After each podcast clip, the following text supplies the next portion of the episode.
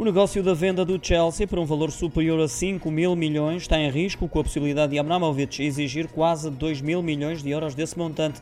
Terá sido esse o valor emprestado pelo oligarca russo aos Blues quando assumiu a presidência do clube. O governo britânico está preocupado e atento à situação, de forma a garantir que nenhuma das verbas envolvidas no processo de aquisição do Chelsea, encabeçadas pelo empresário norte-americano Todd Bowley, acabem nas contas de Abramovich e há suspeitas de que possa acontecer através da Camberley International Investments, uma empresa sediada em Jersey, a quem o clube deve esse montante e que terá ligações a Abramovich. Segundo o The Guardian, o acordo foi retido pela estrutura de propriedade do clube. O governo britânico alega que Abramovich e o Chelsea querem que o empréstimo seja reembolsado e depois congelado antes de ir para uma instituição de caridade. Lembro que a licença especial atribuída aos Blues, na sequência do congelamento de ativos do oligarca russo, expira em 31 de maio, aumentando por isso as preocupações sobre o cumprimento do prazo para a venda ser concluída.